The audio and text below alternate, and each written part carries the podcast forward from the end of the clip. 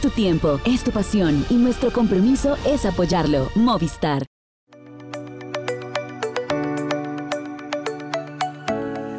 ¿Qué tal? ¿Cómo están? Bienvenidos a Pendiente Máxima. Sí, durmieron porque la mayoría quedamos con un ojito pegado después de todas esas desmañanadas o más bien desveladas de este lado del mundo con los campeonatos. Creo que valió la pena en todos los aspectos. Eh, hay cosas que ya habíamos comentado desde la semana pasada con unas buenas sorpresas y vamos a hablar de los resultados de los eventos de ruta. Vamos a tocar también el tema de Matthew Van porque es el tema del momento. Hay muchas aristas y quizá no toda la información esté realmente en la mesa como para ser eh, claros y concisos, pero vamos a tratar de dar un punto de vista sobre lo que sucedió con este hombre, hacia dónde va a ir Remco, que ya también anunció cuál va a ser su primera carrera vestido con la camiseta de campeón del mundo y por supuesto tendremos también nuestro vistazo de los corredores latinoamericanos en estos campeonatos del mundo, pero antes siempre vamos a ese lugar tan soleado y tan bonito que es Cali, en donde se encuentra Marisol Toro. Mari, ¿cómo estás? ¿Qué tal, Goga? Muy eh, especial nuevamente estar aquí con todos ustedes. Es cierto, bajo una alta temperatura que tiene por estos días Cali, es eh, muy particular y también viviendo todas estas emociones del ciclismo mundial, con Australia que nos tuvo a todos, como bien dices, un poco despiertos hasta tarde o muy temprano, y realmente hemos disfrutado esta semana de Campeonato del Mundo, eh, aprovechando también para hablar de otros eventos que se vienen durante la semana. Vamos a, vamos a estar visitando otra vez Italia. Me toca eh, subirme al avión y vamos a estar por allá para estar en este cierre de las clásicas. De hecho, con el Tour de Croacia que se está ya eh, por abrir acción en unas horas, se va a cerrar los eventos de competencia por etapas. después de que Guangxi fue, pues, otra vez cancelada este año la última carrera que normalmente estaba en el World Tour. Así que solamente nos quedan carreras de un día. Y pues hablando de un día y del día más esplendoroso, creo que las mujeres, mm, vamos a hablar con, la propiedad que debe de ser, con ese gran espectáculo que también brindaron en todas las categorías. Bueno, la sub-23 pegada con la élite, pero las juniors también hicieron, yo creo que una buena presentación. Y hablando de las juniors, pues eh, a, lo, a, lo, a la brava y a lo grande, lo que hizo Soy Baxter eh, en este evento también, Mari, con una escapada monumental. Nos había sorprendido Zoe con eh, su exhibición en la contrarreloj. Realmente había hecho un magnífico trabajo también en esta prueba y logró mantener ese rendimiento también para la competencia de ruta, donde pues consiguió algo que creo que todos los corredores sueñan, esa posibilidad de ser doble campeona mundial, eh, haciendo justamente esa exhibición tan importante y dejando desde ya su nombre eh, guardado en la historia grande y en lo que viene. Porque si nos remitimos un poco a lo que vimos en el cierre de la prueba élite, pues seguramente en años futuros la veremos haciendo grandes competencias y grandes actuaciones en el ciclismo femenino a nivel mundial. Fueron un poco menos de 60 kilómetros, pero bueno, nadie la sacó de, ese esfuerzo tan grande que hizo. Y hay que decir que Zoe, que tiene 18 años, que fue su último año pues en esta categoría,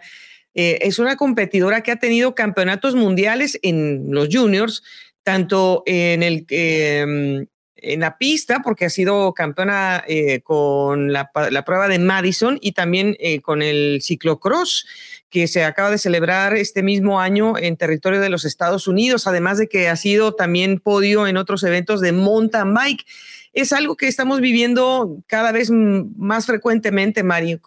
corredores y ahora corredoras que son tan polifacéticos que a los 18 años pueden ser los mejores en todas las disciplinas de la bici cada vez llega este método de una forma más temprana. María Nevos, Annemiek van Bleuten, tal vez otras corredoras han tenido la posibilidad de hacer más de una modalidad con éxito,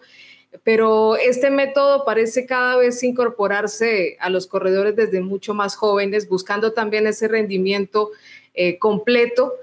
y realmente esta corredora británica que viene también para recoger eh, las banderas de unas corredoras de este país que han sido muy destacadas en pista, en ruta, pues se está viendo esa renovación generacional constantemente en Gran Bretaña y en el Campeonato del Mundo lo hicieron también. Eh, digamos que no tuvo la misma fortuna el campeón de la contrarreloj, que también había sido británico por una caída, pero al final creo que también eso es otro talento que tenemos ahí ya en la cuenta para próximas actuaciones.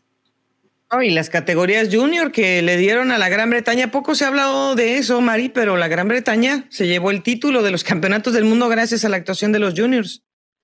Sí, y efectivamente estamos viendo ese, ese camino que ya empezaron a construir incluso hace más de una década con esos Juegos Olímpicos que se realizaron en Londres y que dejó ver todo este proyecto del ciclismo de pista, donde también han sido muy exitosos. El ciclismo de montaña, mm, tampoco podemos desconocer lo que han venido trabajando en esa especialidad y en el ciclismo de ruta, incluso, incluso con uno de los equipos o el equipo más fuerte de la década. Así que todos estos resultados, todo este trabajo, la investigación, la preparación también se ve reflejado y qué bueno ver que hay otra camada, otra generación de corredores que está haciendo muy bien las cosas y que ya lo demuestra a nivel de campeonato del mundo. El que debe estar más feliz, pues es el papá Magnus, que ahora es comentarista, pero que fue en su momento también un eh, corredor más bien pasista y más bien contrarrelojista, pero bueno, sus dos hijas, porque las dos están, están haciendo una gran actuación eh, en eh, la versión de las damas. Y las mujeres sub-23 creo que, bueno, se mezclaron con los resultados de las élites, pero era lógico, Mari, porque pues obviamente la que terminó siendo la, la ganadora de esta categoría, pues ya tiene también su, una gran experiencia en el pelotón internacional, que fue Nima Fisher Black, Em, pero de, Nueva Zelanda, pero bueno, pues de alguna manera se le da también ese espacio a esos resultados que se manejaron en, la carrera que, ganó a final de cuentas Anemic. Eh, estuve leyendo muchas reacciones, Mari, y me, llamó mucho la atención la de, em, la de Niwadoma, porque ella dice que casi toda la carrera, el 80% de la carrera piensa que, que solamente se rodó y no se disputó. ¿Cómo ves esto? Pues es algo que, digamos, uno lo mira en muchas oportunidades. Eh, las damas siempre se caracterizan por tener un ímpetu, son bastante aguerridas en estas pruebas de un día, muchos ataques, pero a veces también ese marcaje, el hecho de que haya selecciones tan dominadoras como era Países Bajos, que llegaba pues con ese favoritismo de conquistar la carrera, no tanto por parte de Van Bleuten, pero sí de Marianne Vos eh, pues hace que tal vez otras corredoras no se atrevan eh, a, como decimos, a morir en el intento de tal vez lanzar un ataque de lejos, de intentarlo de otra manera. Pero es también un estilo que nos ha venido mostrando Van Bleuten. No siempre ella gana en la forma ideal o con el trabajo ideal, sino también haciendo un ataque de lejos, intentándolo y consideraría que aunque fue una carrera de eliminación, la femenina, porque llegaron muy pocas a, definir la carrera, sí se cuidaron mucho eh, también de, hacer esos ataques tan, eh, tan constantes, tan continuos, que tal vez no le hubieran permitido a la selección de Países Bajos y también la de Bélgica que estuvo trabajando de llegar con mejores posibilidades para disputar la medalla de oro. Pues fíjate que tomando la referencia de todo este análisis que estás haciendo, creo que estuvo más dominada la carrera de las mujeres por las escaladoras, a pesar de que no era un, o sea, no netamente un, evento para escaladoras. Claro, había mucho desnivel, pero no era una, eh, era una escalada pues que se iba acumulando de alguna manera y bueno, tenía algunas rampas duras, pero sí fueron muchas escaladoras las que dictaron y realmente por ejemplo, Arleni Sierra, que pues es una escaladora pues buena, pero no es la escaladora que puede ser Elian Liperto, que puede ser eh, eh, Cecilia Utrup Ludwig. Entonces, ella sí que sobrevivió a esas escaladoras que marcaron el ritmo y lo que estábamos diciendo de Casia Iguadoma, que fue la que animó realmente la carrera al final para poder hacer eh, ese bloque, que, que sí es cierto, que estaba muy vigilante y que a lo mejor si se hubiera ido un grupo pequeño, pues de tres o de cuatro, bueno, pues una, hay una aspiración concreta de medalla, Mari, pero como había más de cinco corredoras, claro, pues todas saben que solamente hay tres ganadoras de medalla, ¿no? Sí, en ese grupo que mencionas también estaba la sudafricana Ashley Mullman, otra escaladora que también movió muchísimo la carrera y fue parte de, la constante de los últimos kilómetros. De una u otra forma, eh, se cuidaron tanto en esa parte final con pequeños ataques, pero que no eran realmente contundentes que sin demeritar lo que hizo Annemiek van Bleuten, pues permitió que le celebrara prácticamente que en el último kilómetro la victoria y sí se hubiera podido hacer tal vez otro tipo de intentos. Elisa Longo Borghini también hizo parte de ese grupo de corredoras del que nos eh, da mucho gusto ver Anima Fisher Black porque es también eh, esa calidad, ¿no? De ver corredoras tan jóvenes que sobreviven a un grupo de corredoras tan fuertes y que quedan ahí en esa selección que finalmente definió la medalla. Eh, pues a mí me hubiera gustado, pues que después de la medalla que se ganó Suiza, con la crono mixta, pues eh, Marlene Rebuser hubiera podido también acceder al, podio en, la prueba de línea, pero bueno, en este caso no, no pudo ser. Y lo de Annemiek Bleuten es, la verdad, o sea, parecía como un truco de magia, porque todo el mundo sabía que, que, estaba pasando un mal día, porque pues se notaba que tenía que regresar y regresaba. Al final se queda en ese grupo porque Marianne Vos no, no puede estar en el grupo de las escaladoras yo digo, lo mismo pensó casi en Guadoma, eh, si te ataca por lo menos, o sea, alguien, pero es que no, pero es que no se hizo ni un solo intento, María, o sea, la dejaron ir como pensando, está medio muerta y ahorita la alcanzamos y, y cuándo. Sí, realmente se subestimó la presencia de Annemiek van Bleuten, que también sorprendía o, o realmente pues llegaba uno a preguntar cómo era que hacía para estar ahí con el codo, se veía bastante inflamado todavía, pero bueno, también ese último año que ella quería hacer de la mejor manera le ayudó a estar ahí. Pero sí, definitivamente vimos que no hubo respuesta, eh, ya había habido algunos ataques, algunos intentos de otras corredoras y tal vez esas que ya habían hecho algún gasto, esperaron que otras ciclistas salieran a cerrar ese paso, pero fue realmente difícil y Van Bleuten también lanzó su ofensiva al todo o al nada y finalmente consiguió la medalla de oro sin hallar respuesta de sus rivales. Definitivamente creo que todos se, fueron con los ojos de, plato así grandes después de lo que pasó con Anemic. Se lo merece porque pues había que jugarse una carta y la tuvo enfrente y así lo pudo conseguir ese, ese título. Pero del otro lado de la moneda, hablando de la selección de los Países Bajos, tenemos a Matthew Van Der. Y hay una situación em, que pues ahora está tratándose de desenredar la madeja de hilo que se creó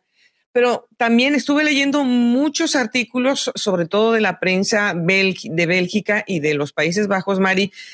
en donde, bueno, no habían querido señalar quizás desde hace más, o sea, de meses atrás, algunos tipos de actitudes que tiene Matthew Van Der Poel, en el sentido de que es un corredor que es líder absoluto del, del, del, equipo en el que él está corriendo. Es un líder que hace y deshace, él sabe a dónde quiere ir, qué cosas quiere que le den permiso, en dónde, qué carreras quiere participar, pero esa, misma situación quizá le está provocando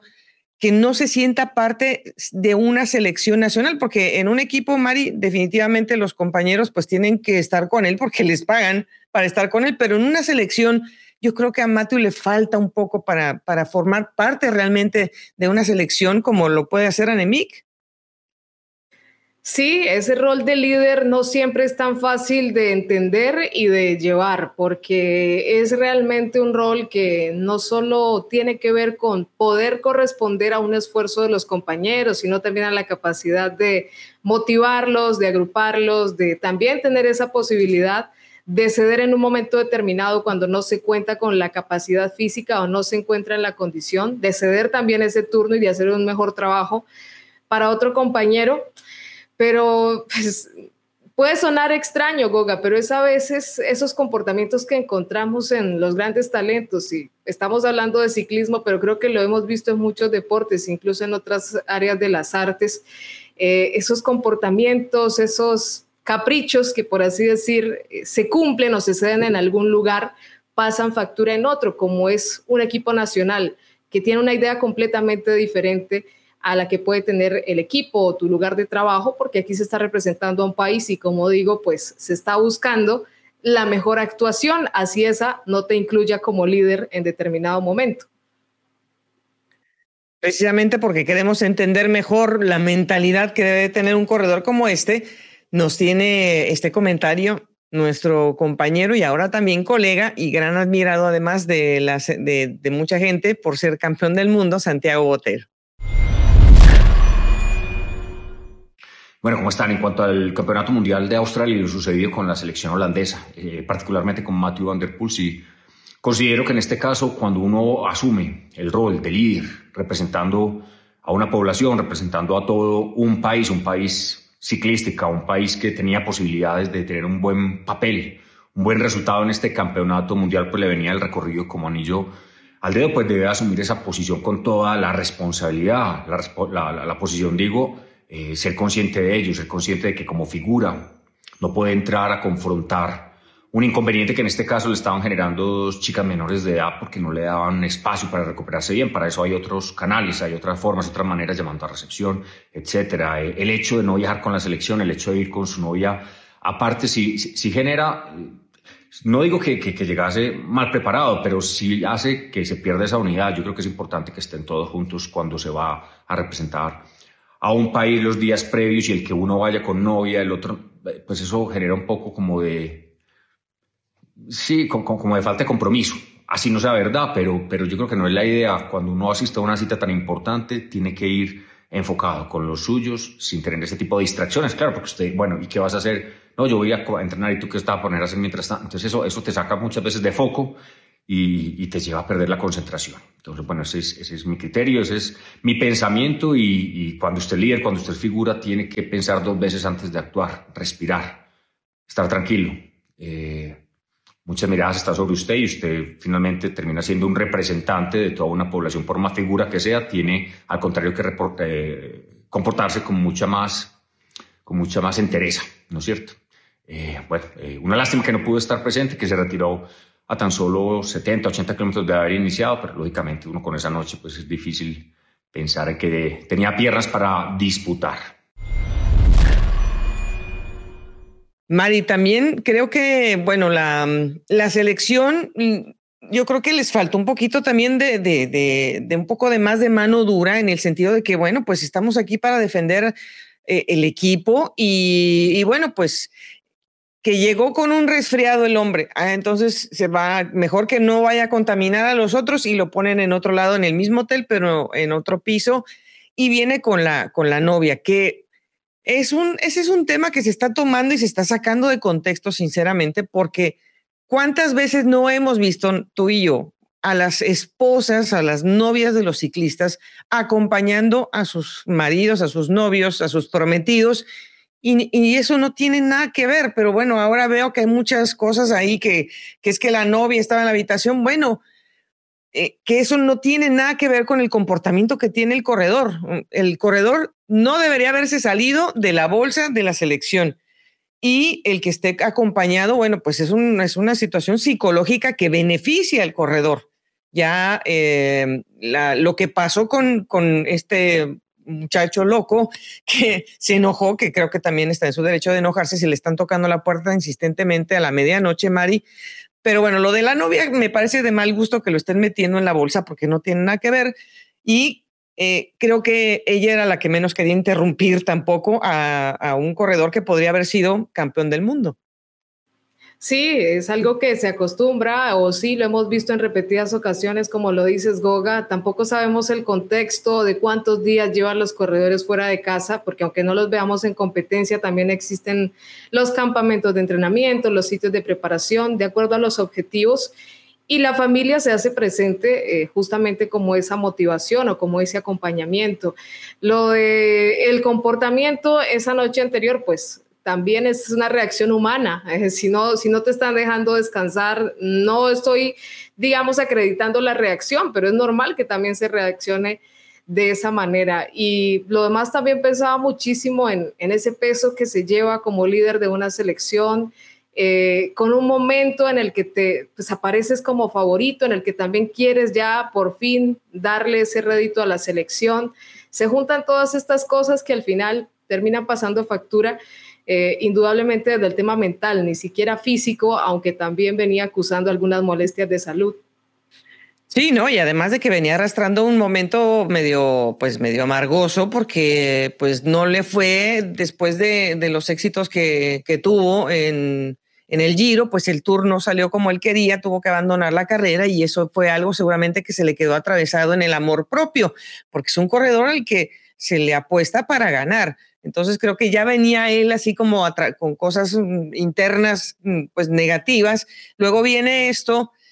se presenta este momento de un intercambio ahí un poco grosero de, su parte, eh, que bueno, pues podemos criticar a, a las porque eran niñas, no eran niños, eran niñas las que habían tocado la habitación de, de un señor de 27 años. Para ellas es un señor de 27 años, yo no sé dónde estaban los padres, pero bueno, más allá de eso, que lo mandan a la comisaría, que tiene que pagar una multa y que ahora creo que no va a poder regresar a Australia, ni creo que él quiera regresar en tres años por lo que acaba de pasar, eh, Mari, pero sí,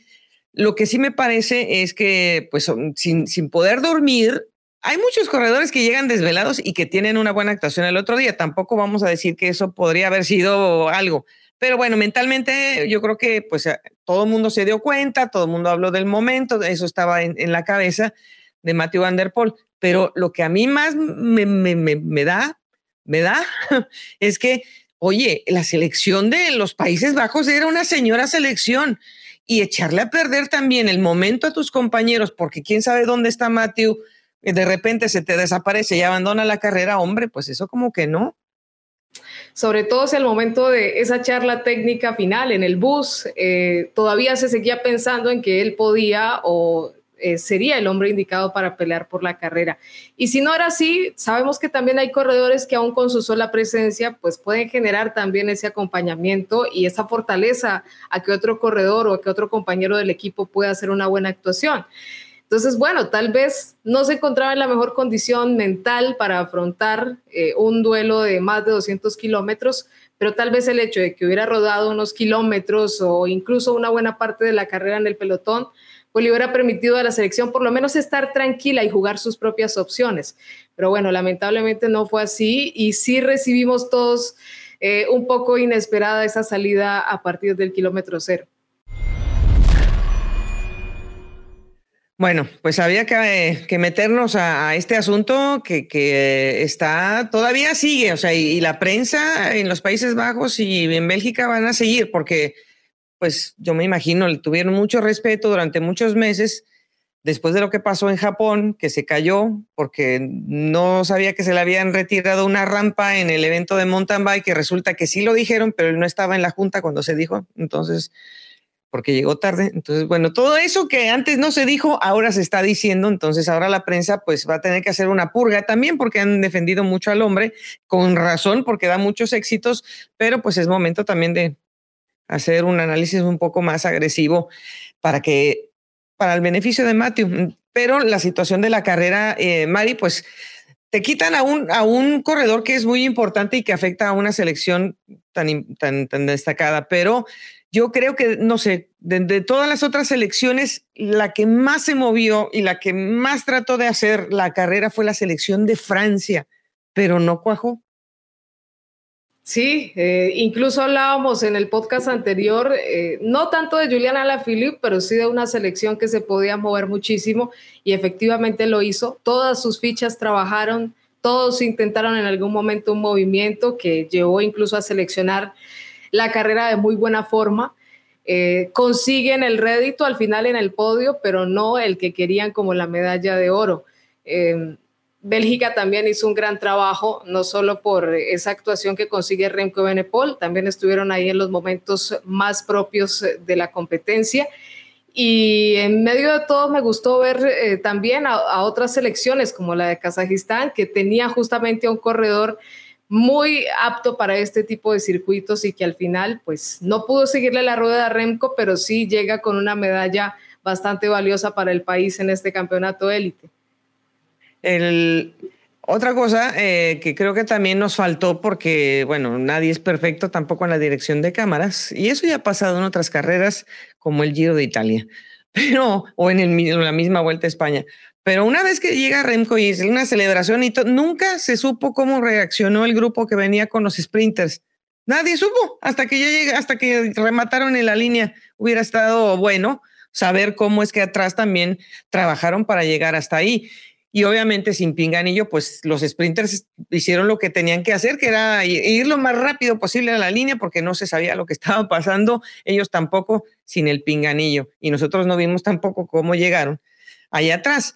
Pero mm, lo que sí es sorprendente es que Van Hoydok viene de atrás y en lugar de seguirse de frente para morir en la raya Mari, se queda ahí esperando la reacción de los otros corredores. Yo no entendí eso. Sí, Goga, realmente nos quedamos todos un poco pensando en qué había pasado en ese momento. Eh, sigue siendo muy polémico esto de los pinganillos. Algunos están de acuerdo con que no estén, otros con que eh, hagan parte de la competencia, como lo vemos eh, en las carreras World Tour. pero también, no sé, considero que le dan otro toque también a la prueba. Es otro estilo de competencia, es otra forma como se puede manejar la carrera y se compite también un poco más a esas sensaciones digo yo que puede ser un poco más de parte de ese ciclismo de antaño. Eh, pero realmente hemos visto un movimiento bastante interesante en estas elecciones que ya comentábamos. Ese grupo de 25 corredores también tuvo a otras fichas importantes, pero eh, sí realmente eh, me gustó ver en ese top 10 algunos nombres que habíamos mencionado. Mauro Smith también estuvo ahí en la selección, que era justamente ese caballo que había mencionado Goga. Eh, es que el Mosh también estuvo ahí presente, eh, Sivakov haciendo también esa buena presencia por Francia. Así que destacamos a estos nombres que estuvieron ahí en la batalla después de ser una carrera tan larga y en la que es a veces muy difícil interpretar cuál es ese grupo bueno después de tanta sucesión de ataques como las que siempre vemos en estos campeonatos. Ah, ahora sí, Bélgica manejó bien eh, tener un ataque, que obviamente Remco es un corredor que va para eso, lo que mm, no entendí al principio cuando se empezaron a, bueno, que se separa el gran lote eh, y que después pescan a, a, Tadej Pogacar, que fue uno de los primeros que se movió, yo, yo digo, bueno, pues Tadej hubiera podido hacer una carrera diferente, pero no sé si se emocionó, si dijo ya, o sea, pensó que a lo mejor eh, había creado una magia demasiado temprano y, controlaron a ese, a ese pelotón en donde él estaba metido y también estaba Wout Van Aert en ese mismo, en ese mismo lote y ya después ya no volvimos a ver a Tadej. Te intentó hacer algún, alguna persecución, pero no. Y cuando ya estás, ya que mencionas esto del top ten, cuando ya estás viendo la lista, pues es que esto era para corredores ponchers y resultó que, que se les adelantó Remco, porque bueno, así son las cosas y así es Remco pero hubiera sido una carrera para poncharse efectivamente, no, no tanto como lo que vimos con las mujeres, que era una, fue una carrera más donde llegaron escaladoras, pero los ponchers aquí hubieran dominado el podio. Sí, la presencia de Michael Matthews, Mateo Trentin, eh, el mismo eh, corredor noruego Christoph Sagan, que también estuvo ahí presente, pues dan cuenta de eso que mencionas, Goga, corredores que tienen esa capacidad de remate muy potentes, eh, pero al final Remco lo veíamos en esos últimos kilómetros nuevamente haciendo una crono, eh, como está acostumbrado también en, en, ese tipo de movidas en solitario. Eh, lo de Pogachar mm, lo pienso como, bueno, tal vez era que no estaba en la mejor condición y trató de hacer un movimiento anticipado o siempre seguir la sombra de Wout Van Aert, que era esa carta eh, tan interesante que tenía Bélgica para jugar, ya fuera a favor del propio Wout Van Aert o de Remco Benepol, pues siempre hay que marcar a un hombre como Van der Poel. No es alguien a quien se le puede dar largas así sea desde los primeros kilómetros. Y pues ahora ya eh, que pasa, pues yo creo que en algún momento iba a pasar, pero bueno, fue este año que Remco se nos va a poner de, de la camiseta de arco iris. Eh, está, bueno, el Quickstep Alfa Vinil no podía estar más contento porque siguen teniendo la camiseta en la casa, y bueno, van a, van a mandar a, Remco de Benepul a una carrera de un día en territorio francés para, para hacer la, la presentación, Mari, en la Vinch, Shimai Vinch, eh, que bueno, es una carrera de, de un calendario, digamos, de, de, nacional en Francia, y ahí se va a estrenar la camiseta. Yo espero que lo vayan a confirmar para ir al Giro de Lombardía porque creo que podría ser y, además para despedir a Vincenzo Aníbal y a Valverde creo que sería también una bonita nota. Pero ¿qué, qué es lo que, qué, hacia dónde va a estar el calendario ahora de Remco? Porque pues de un día sabemos de en dónde está parado y ya nos demostró que en tres semanas también. Entonces, ese calendario va a ser una locura eh, decidir para dónde. Sobre todo porque todas las carreras quieren tenerlo en la lista de salida. Eh, ha dado muy buen rendimiento en las pruebas de una semana este año. Eh, lo que estamos viendo en el remate de la temporada no es novedad. Realmente Remco se ha venido destacando en todo este calendario. Y pues pensaba justamente en eso. Eh, pensó muy bien este año en buscar su debut en la Vuelta a España con un buen rendimiento, con un buen trabajo durante todo este tiempo y logra alargar ese buen rendimiento hasta el campeonato del mundo. ¿Cómo va a elegir la presencia? Tal vez, eh, no sé, sigo pensando que el Giro no es una carrera que se acomode mucho a Renko Benepol eh, me gustaría verlo más en, un Tour de Francia, pero veremos cómo el equipo también combina esas posibilidades de hacer las clásicas y de desempeñarse, porque es cierto, cada vez que se consigue un objetivo, la afición y el mismo corredor quiere exigirse en otras competencias y buscar también otros objetivos. Pues imagínate, o sea, pensando en cómo reaccionó Remco vestido de rojo, y que él mismo lo dijo en el micrófono cuando ganó la etapa vestido de rojo, es que yo tenía que tener mi camiseta en una fotografía ganando una etapa con vestido de rojo. Entonces imagínate lo que pasará por la cabeza del hombre ahora con esa, con esa eh, que va a ser pues eh, la, camiseta del año para él eh, en, dónde en dónde se la quiere llevar y dónde eh, va a poder gozarla, como el mismo Eddie Merckx le ha comentado en los medios. Es que él tiene que gozar la, la bicicleta, sí, la camiseta, porque, porque es que puede ser también un lastre en el sentido en que, como dices, todo el mundo lo quiere llevar, entonces a lo mejor él también se emociona y también quiere ganar Milano Sanremo vestido de arcoíris, pues por decir algo, o la Viestra de Bianche, o, o no sé pero, pero es que eh, vienen muchas responsabilidades de, digamos, como de, de, public relations con esa camiseta. Sí, porque también se está pensando, y seguramente él también lo ha hecho, en ese duelo generacional frente a Tadej Pogachar en las grandes vueltas. Eh, vemos también la presencia de Jonas Vinegar y de todos estos corredores, del mismo Egan Bernal después de que ha regresado. Es otro tema, por supuesto, pero los ponen ahí como en ese, en ese duelo generacional al que ya ha entrado en eh, Franca Renko porque ya demostró que pudo recuperarse, que ha hecho un año sensacional.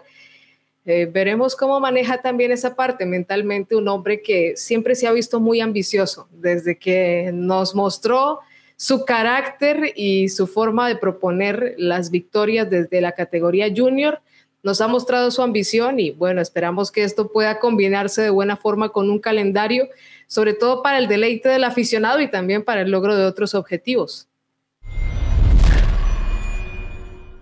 Ya pasamos por los podios. Eh, hay, hay que revisar también en dónde quedaron los, los y las corredoras de Latinoamérica. El punto más alto, pues lo tenemos con Arlene Sierra. Y la semana pasada la, pusimos aquí en bandeja de, de, plata y de oro porque pensábamos que tenía la capacidad y efectivamente la mujer tuvo con qué al final quizás pues sorprendidas como sorprendida ella y, las otras pues no, no pudieron alcanzar em, las aspiraciones del ataque largo que tuvo Annemiek van Bleuten, pero eh, es que de veras lo de, lo de Arleni Sierra es, es que eh, eh, ya va a llegar su momento, Mari, va, va, a ganar una carrera de World Tour de un día, porque es que ya está ahí. Sí, así como se le dio su paso exitoso por algunas clásicas italianas, la llegada de gran manera al Movistar, a un equipo también que ya es uno de los líderes a nivel de ciclismo femenino y la forma como fue considerada también en las tres competencias más importantes al lado de Annemiek van Bleuten, habla de toda esa experiencia acumulada, eh, además porque siempre lo ha demostrado Goga, incluso en las competencias de Latinoamérica, cuando todavía no hacía parte de ese gran circuito europeo, siempre fue una ciclista diferente, eh, con este tipo de capacidades en circuitos de potencia, de resistencia. Eh, es, una, es una gran joya Arlene Sierra y va a ser complicado ver a una ciclista de, de igual comportamiento en las carreras eh, por ahora en, estos años que tenemos, porque realmente el crecimiento, la evolución y la experiencia que ha ido ganando Arlen Sierra para estar ahí en esos grupos tan selectos y tan importantes es lo que está sumando ahora y que lo hace por segundo año consecutivo, porque el año anterior también hizo una gran presentación.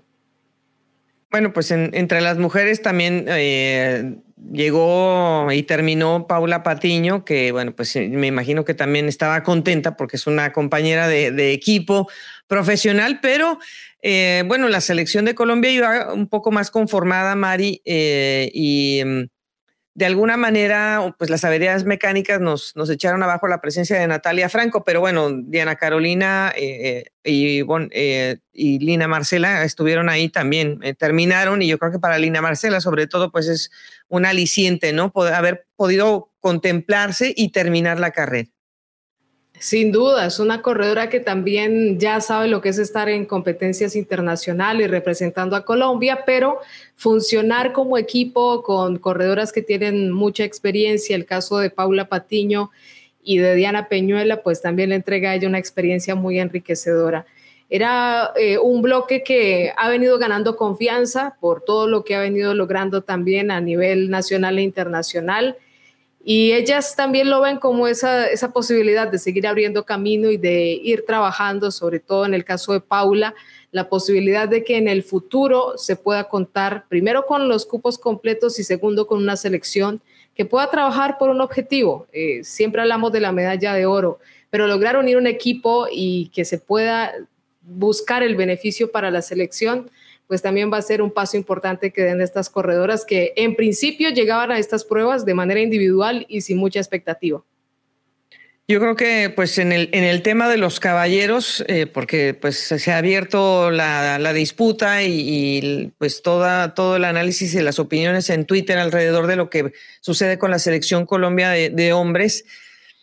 hay que ser muy claros, Colombia trabajó el Mundial. A lo mejor si usted pues, no, no sintonizó, sino un poco más tarde, pues no vio el trabajo de Colombia. Que la misma transmisión en inglés no, no, los, no lo señalaban tanto, pero junto con Alemania hicieron la persecución para echar abajo esos ocho minutos que llegaron a tener eh, en su momento los corredores que estuvieron en cabeza de carrera durante 80 kilómetros.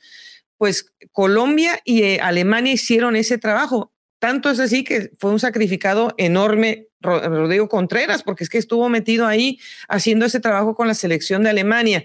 Que se filtró Nairo Quintana en una subida, ese también es otro movimiento de la selección Colombia para estar en el, en el grupo bueno que ya después Nairo a lo mejor porque no, no tenía piernas, no ha competido nada, bueno, pues obviamente en algún momento en esos estirones tan importantes de velocidad para en esos repechos, Mari, bueno, pues le costó a Nairo y pues se, quedó cortado.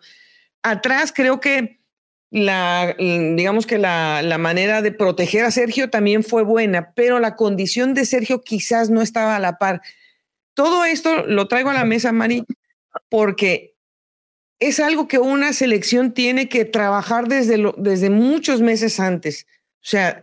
Sergio no tiene la culpa de tener o no cierta capacidad física hasta, hasta estas alturas del año. Es algo que él tiene programado con su equipo y a lo mejor viene cansado, se ha sobreentrenado o a lo mejor le tocó cerrar este año bajito. Eh, eso es condición humana, Mari. Pero si, un, si, si el trabajo de la selección no prevé estas cosas y no cambia y no hace el esfuerzo por las convocatorias y no los pone en un grupo y lleva, o sea, eh, va a pasar, va a pasar igual, va a pasar lo mismo siempre, por más que esté Nairo, por más que esté Esteban, pues eh, va a pasar igual. De acuerdo, y eh, efectivamente el trabajo del equipo se vio Goga. el hecho muchas veces de ver las bajas al final del día, no solo hablo de Colombia, se vio también en Alemania, no siempre quiere decir que, no hicieron nada, al contrario, hicieron tanto trabajo que incluso se quedaron completamente vacíos varios compañeros por trabajar en ese objetivo. El mismo Sergio Higuita reconocía al final que se hizo un trabajo a su favor, definitivamente era el hombre con el que se contaba al final. Eh, aún así, no me parece que fue eh, la presentación tan mala. Obviamente, todos queremos siempre los primeros lugares, pero me parece que fue un lugar decoroso para Higuita que no venía atravesando su mejor momento. Pero algo que me llamó la atención, Goga, por ejemplo, fue que eh, faltando unos pocos días para el Mundial, Sergio todavía tenía historias hablando de sus redes sociales en territorio colombiano. Y es muy cierto eso que dices, porque eh, está bien que hay unos valores que ya están en el ciclismo profesional, que pueden ser esa prenda de garantía para disputar un mundial, pero si trabajamos algunos otros corredores, por ejemplo, me gusta mucho la presencia de Wilson Peña, que aquí a nivel nacional siempre ha demostrado una gran condición. Si se trabaja con estos valores que tal vez no tienen ese tipo de compromisos tan constantes con los equipos World Tour, podríamos llegar incluso a tener una carta escondida en un campeonato del mundo, a llegar a ser, eh, a sorprender eh, o a jugar con una ficha no tan referenciada, que igual con un trabajo con el, como el que hizo Nairo Quintana, eh, como el que pudo hacer Sergio Higuita y el mismo Rodrigo Contreras, pues podía llegar a un grupo de esos selectos como el que efectivamente se formó en los últimos kilómetros. Pero definitivamente todo depende de unas condiciones, de un trabajo de anticipación, de un trabajo que se planea durante el año y no nos digamos mentiras, de una inversión, porque también a los corredores también hay que garantizarles un apoyo por parte de Comité Olímpico, Ministerio del Deporte, que también le permita decir, bueno, tengo un compromiso con mi equipo profesional, pero también voy a afrontar con toda la seriedad del caso este trabajo con la selección. Es completamente natural y hace parte del ciclo olímpico. Y, bueno, pues eh, en este caso, pues le toca a, Millo, ¿no? A, Carlos, eh, el, recibir todas estas críticas y las tiene que aceptar. Porque, porque él está a cargo de las elecciones nacionales, que por cierto, pues podría estar más dividido, ¿no? La responsabilidad de tener una gente dedicada más a los juniors y una gente dedicada a los, al sub-23, que para eso se puede trabajar durante todo el año. Entonces, pero llegar a mezclar el talento por, por, mezclarlo o por tenerlo disponible, me parece que, que así no trabaja Francia, así no trabaja Italia. O sea, no. Y, son, las, son las elecciones que más son afines a, la, la, mentalidad que, que, tenemos en América, pues son, son latinos. Entonces yo creo que, que, se, o sea, para tener selecciones nacionales, María, hay que, hay que saberlas construir, hay que hacer un seguimiento hay que pedirle a los equipos que, que, presten a los corredores con anticipación, o sea, porque eso se, eso se da en otras elecciones. No entiendo, no entiendo por qué acá no se hace ese esfuerzo, ese trabajo de lobbying, ese, eh, una concentración adecuada, que lleguen todos juntos. O sea, Sebastián llegó como dos días antes. Imagínate para adaptarte a los cambios de horarios. o sea, eso no, no está bien. Sí, no, no hay una coordinación y como lo decía con el caso de Guita, me llamó mucho la atención que estuviera tan cerca del evento todavía en Colombia. Em, estoy de acuerdo también incluso con el tema de las mujeres, pueden tener también otro tipo de guía eh, que tenga un poco más el panorama. Es que no, ni, ni siquiera se trata de decir que alguien está capacitado o no, es que es difícil poder seguir y atender a todas las categorías por igual. Eh, entonces, eh, sí debería quedarnos de esta segunda época tan valiosa del ciclismo colombiano la posibilidad de empezar a trabajar mejor eh, las selecciones nacionales, incluso con una cantidad o con un grupo de corredores que vengan desde la categoría junior aprendiendo todo ese trabajo eh, y yo creo, Goga, que ningún equipo, eh, por más importante que sea a nivel nacional, hablando principalmente de la materia prima con la que se puede trabajar más y hacer concentraciones, vaya a poner eh, o, vaya a, a, incomodarse porque se convoca a un corredor de su equipo para estar en selección nacional. Todo lo contrario, es lo que siempre queremos ver y lo que le da también ese renombre a los equipos. Sí, no, y las relaciones que hay entre corredores y las, como dices, las federaciones y los comités olímpicos, porque pues en muchas ocasiones, pues al corredor le, le, o sea, le duele el país y se pone la camiseta y solamente va, por ejemplo, Ecuador nada más tiene la representación de Jonathan Narváez y, y el hombre tiene las capacidades para estar con los mejores adelante, pero estar solo tuvo que ver por dónde, por dónde guardaba, con quién seguía, en qué tren se podía meter, porque solo alimentarse solo, hacer el trabajo solo, y llegó con Sergio Higuita en el grupo a un poco más de, dos minutos de, los ganadores. O sea, bueno, lo de, lo de Jonathan Narváez, pues se entiende, pero la selección de Ecuador podía haber mandado más gente, pero igual también entre los compromisos, entre que el calendario, eh, no, no se pudo crear un, un equipo más sólido para, que, para tener las posibilidades de apoyar, por ejemplo, a Jonathan Narváez. Y, es lo que decimos, Goga. Bueno, tal vez en la élite es difícil porque ya hay unos compromisos establecidos, los corredores no están en el mejor momento, pero por lo menos en la categoría junior mostremos en qué estamos avanzando, cómo estamos trabajando, qué queremos mejorar, a quién queremos foguear, cuáles son esos talentos que de verdad queremos que tengan la experiencia desde estas categorías. En esta oportunidad aplaudo, por ejemplo, lo que hizo Panamá que sé que tienen una visión diferente bajo la batuta de Juan Pablo Villegas, que ha llegado también para darle otra visión al ciclismo de ese país. Pero realmente me alegró ver a Panamá en esas categorías junior y eh, con esto que estamos mencionando, imagínate, Goga, lo que podríamos ver a una Arleni Sierra respaldada por eh, corredoras de su país en un campeonato del mundo. Entonces, que el corredor pueda ubicarse bien o hacer una buena actuación no quiere decir que ese sea el método ideal.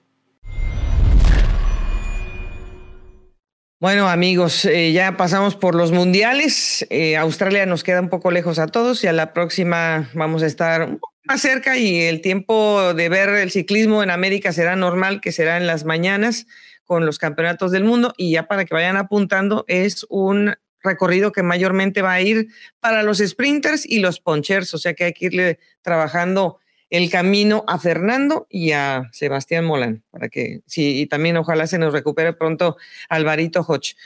Bueno, eh, Mari, tenemos carreras de un día, solamente decíamos en el calendario, y como ya había pasado la semana anterior de los mundiales, Colombia siempre tiene una buena actuación. Se anuncia que va, que va a estar Rigoberto Esteban Chávez y Nairo Quintana en el Giro de la Emilia, que es una carrera que, que tiene más de 100 años y que es una carrera que tiene obviamente el, sabor de los escaladores. Pues ya estamos acostumbrados a ver siempre a Colombia muy activa en este tipo de escenarios. Justamente Rigoberto Urán, que acaba de anunciar también su renovación con el equipo de Education Easy Pots,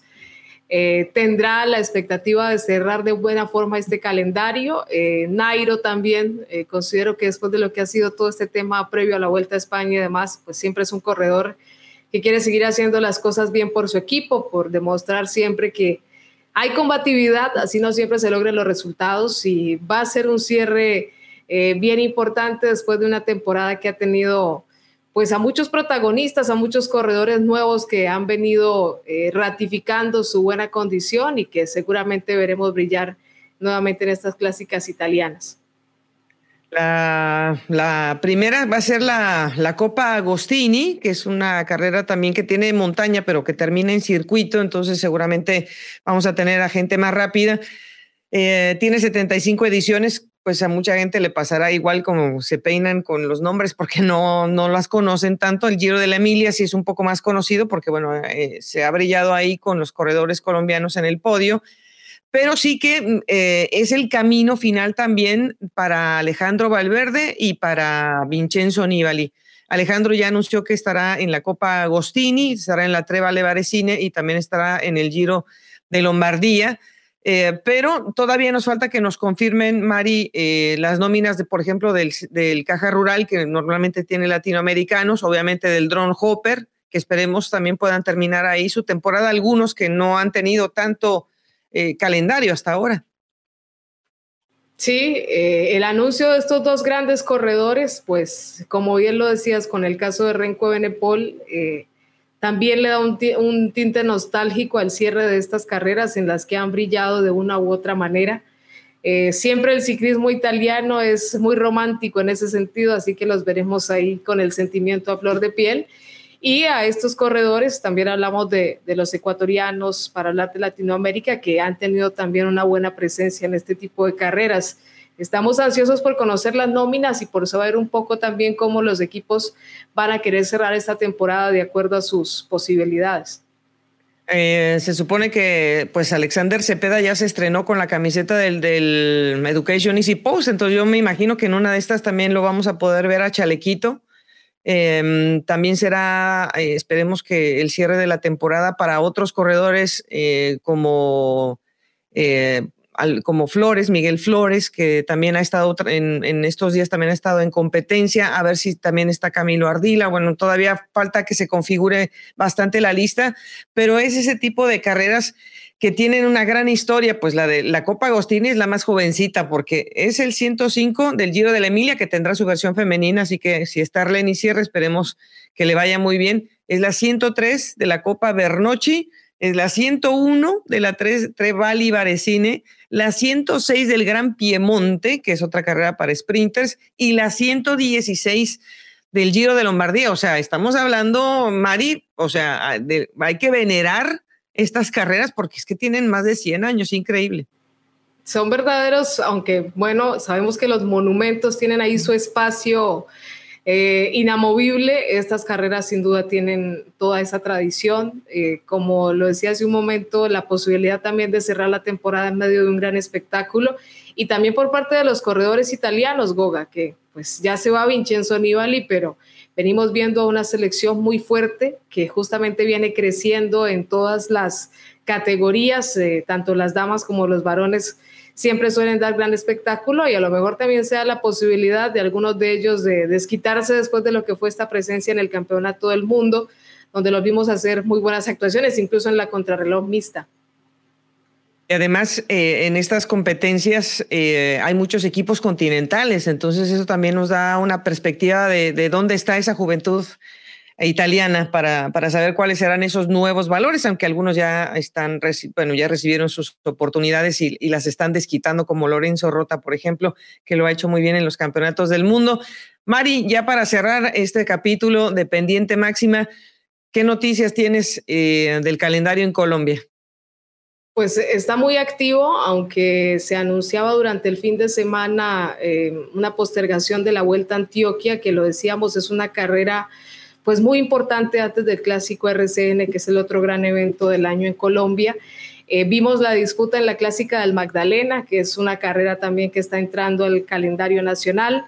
Eh, me alegró mucho en el caso de las damas ver a una Andrea Alzate que llegó de España con toda la motivación. También es una corredora que ha podido mantener ese rendimiento en el punto alto de la temporada, con vuelta a Colombia, compitiendo en, Ceraticid Challenge Baila Vuelta y ahora en la clásica del Magdalena. Y definitivamente Carolina Vargas que también siendo una corredora sub-23 está mostrando una gran capacidad por el CM Team de desenvolverse en carreras por etapas, de comportarse como una líder y es sin duda una de las corredoras que ya siempre referenciamos en cada una de las competencias. Y en el lado de los varones, pues también vimos a un hombre como Luis Carlos Chía, que es infalible en el tema de la velocidad, eh, siempre luchando muchísimo también en este terreno. No es fácil para los sprinters en Colombia, incluso de ese tema en algún momento hablaba Juan Sebastián Molano, pero bueno, ha hecho un gran trabajo y todas estas carreras que son preparatorias, Goga, pues nos están dejando también la posibilidad de que otros equipos diferentes a los que siempre vemos nos muestren que van a llegar en un gran nivel competitivo para esta carrera. Claro que sí. Bueno, y felicitaciones a Omar Mendoza, ¿no?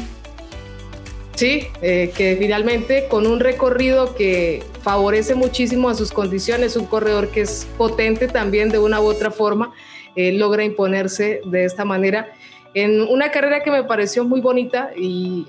digamos que aborda un lugar muy icónico también del país, así que se mezcla un deporte muy tradicional con un recorrido que es bastante especial para los colombianos.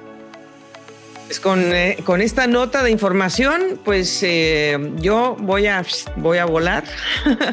y les estaré eh, seguramente mandando algunos clips y, y videos de las carreras que hemos mencionado acá Así que la próxima eh, vez que te toque la puerta, Mari, estaremos por allá en Italia. Esperemos que no nos llueva, aunque parece que nos va a llover todos los días terriblemente. El glamour queda de lejos, Mari, pero yo te voy a tocar la puerta para nuestro próximo podcast. Pues estamos a la expectativa, Goga, aquí en el canal de Goga y a través de todas las plataformas con esa información de primera mano y con la visión que siempre nos entrega de las carreras, así que será un gusto nuevamente compartir comentarios. Juiciosa estaré también observando las competencias para poder estar a la altura. Un abrazo para todos. Gracias, Mari, y un abrazo para todos en Cali y todo Colombia y toda Latinoamérica y a toda la gente que nos ve también eh, y que nos ha mandado sus mensajes desde Europa, porque por allá también nos escuchan y les agradecemos muchísimo. Nos vemos pronto aquí en Pendiente Máximo.